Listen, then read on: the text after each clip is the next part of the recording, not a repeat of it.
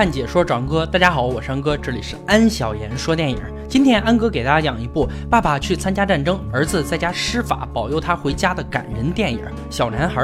废话不多说，让我们开始说电影吧。故事发生在二战时期的一个美国沿海小镇，这里风景如画，人们生活的也都非常惬意自在。镇上有个可爱的小男孩，天生矮小瘦弱，为此没少受同龄人的欺负，还被取绰号为侏儒。但是他有一个最好的朋友兼搭档，那就是高大魁梧的父亲。在父亲耐心有爱的教导陪伴下，小男孩度过了一段非常美好的时光，并且每一次当他们遇到困难时，父亲会经常跟他说一句：“你相信你能做到吗？”小男孩每次都自信地回答道：“我相信。”而父亲的这句话一直深深影响着小男孩，直到小男孩八岁的一天，美国在与日本的战争中需要征召男性青壮年入伍，而他的哥哥由于是扁平足，不符合参军条件，只好由男孩的父亲代替他的哥哥投入到第二次世界大战当中。尽管小男孩也不舍得父亲，但是他们别无选择，只能希望他们的父亲能够平安归来。日子一天天过去，男孩把自己每天辛辛苦苦攒下来的零花钱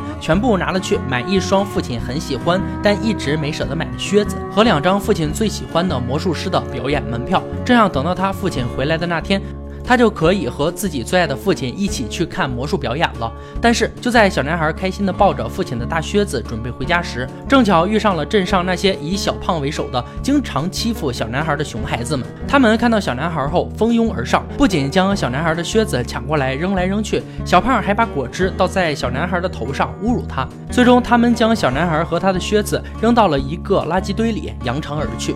与此同时，男孩的妈妈刚刚得到消息称，男孩的父亲在餐参。与一次战争行动中被日军俘虏，现在生死未卜，但恐怕是凶多吉少了。晚上被欺负的狼狈不堪的小男孩回到家中，怀里还紧紧地抱着那双给父亲买的靴子。小男孩自从知道父亲凶多吉少的消息后，整天闷闷不乐，也不再说话，一个星期都没怎么吃东西了。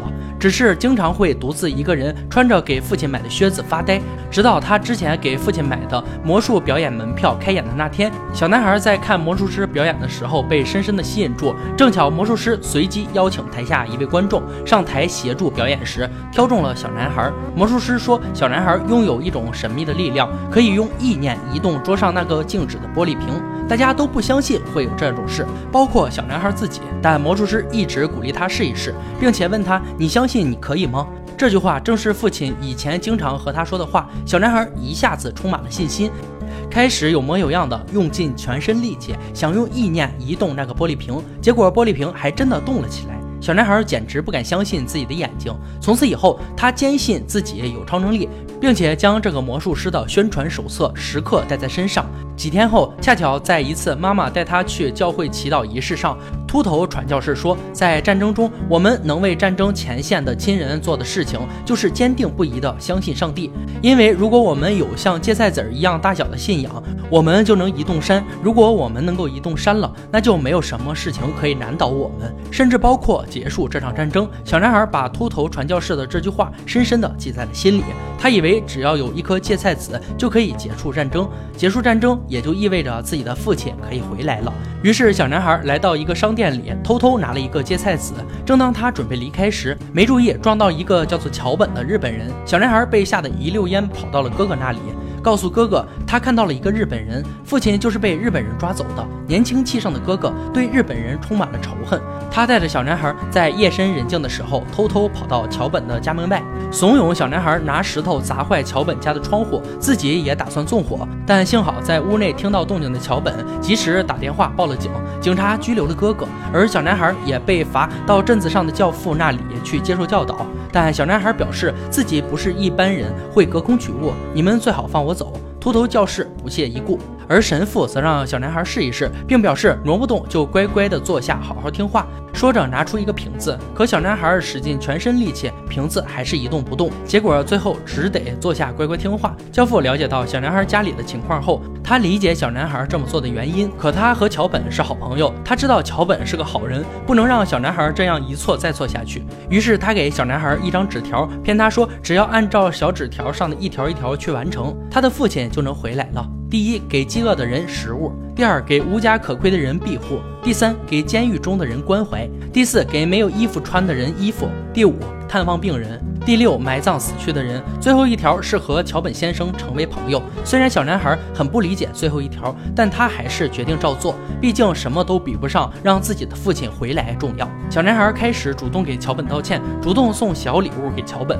主动约桥本一起出去玩。桥本先生虽然表面看上去很严肃，但他最终还是被小男孩感动，原谅了他。所以小男孩成功完完成清单上和桥本先生成为朋友的任务。接下来一个任务就是去监狱探望一次犯人。这就简单了，因为他的哥哥现在还在监狱里。哥哥知道小男孩正在完成这个荒唐的清单时，非常生气地斥责小男孩：如果他和日本人做朋友的话，就是背叛他们的父亲。听完哥哥的话，小男孩非常纠结，到底要不要继续完成这个清单。但是当他看到母亲一个人抱着父亲的衣服偷偷哭泣时，他决定继续下去。但是他需要一个人来帮助他完成剩下的任务，而他能想到的就只有桥本先生了。桥本先生虽然知道这是自己的好友骗小男孩的善意谎言，但他也不忍心揭穿，于是同意了小男孩的请求。桥本先生带小男孩去医院探望了一个病人，接着给小男孩出主意，让真上一个无家可归的独耳大叔去小男孩家里住几天。然后桥本带小男孩去给一个孕妇肚子里的宝宝织了一件毛衣，这也算是纸条上规定的给没有衣服穿的人衣服了。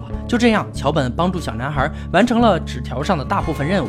同时，在这儿过程中，小男孩也渐渐地发现，也许这个日本人并没有他们想象中那么坏。但是在哥哥出狱后，发现小男孩还在和桥本交往时，气急败坏的他当众开始羞辱小男孩。他不是说自己能用意念移动一座山吗？正好镇子边上有一座山，那就演示给大家看看吧。小男孩便开始朝那座山用尽全身的力气。围观的所有人就像在看一个笑话一样看着小男孩，但是小男孩依然不放弃。最终奇迹真的发生了，小镇开。开始地动山摇，发生了轻微的地震。虽然这其实只是一个普通的小地震，只是一个巧合，但这也未免太令人难以置信了吧？这件事让小男孩上了报纸，变得家喻户晓。小男孩也因此更加相信自己拥有超能力。此时他又想起传教士的那句话：“如果我们能够移动山了，就没有什么事情能难倒我们，甚至包括停止战争。只要停止战争，他的父亲就可以回家了。”于是，小男孩便跑到码头上，对着海天相连的地方开始发力。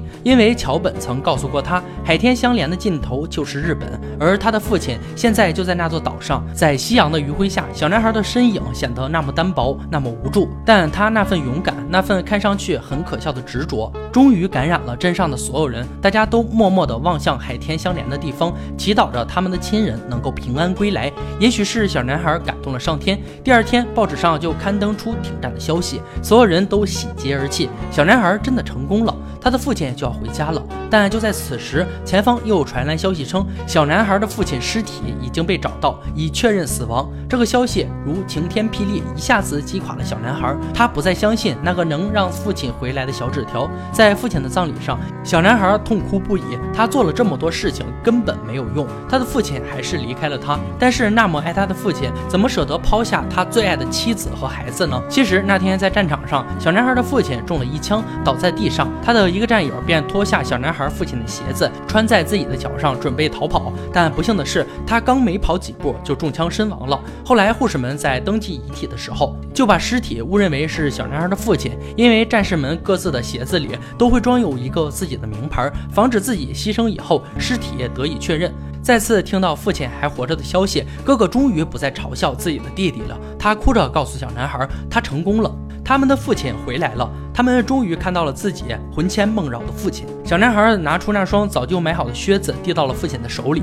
而受伤的父亲也终于想起了，这个小男孩就是他的儿子，是他那个最好的搭档。电影到这里也就结束了。其实这部小男孩的故事很简单，但是却莫名的让人感动。影片中如油画般的风景，如童话般的让人着迷。小男孩幼稚的用意念发力的样子，虽然很可笑，但是这也恰恰是作为一个孩子最可贵的地方。他不顾所有人的嘲笑，用自己认为的全部力量，想让自己的父亲回来。这一切仅仅源于他对父亲的爱和不可动摇的信念。但现在有多少人会相信信念和坚持的力量呢？尤其是你在现实中得不到帮助和支持的时候，更要坚持下去。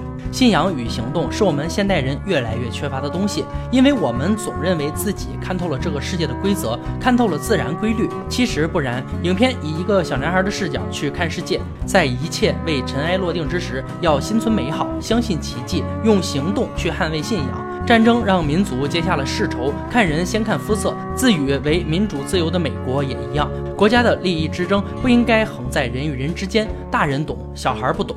但他懂得坚持正确的事，相信奇迹，让身陷他乡、生死未卜的父亲归来。他真的做到了。好了，今天解说就到这里吧。喜欢安哥解说，别忘了关注我哦。看你说找安哥，我是安哥，欢迎大家订阅我的频道，每天都有精彩视频解说更新。我们下期再见。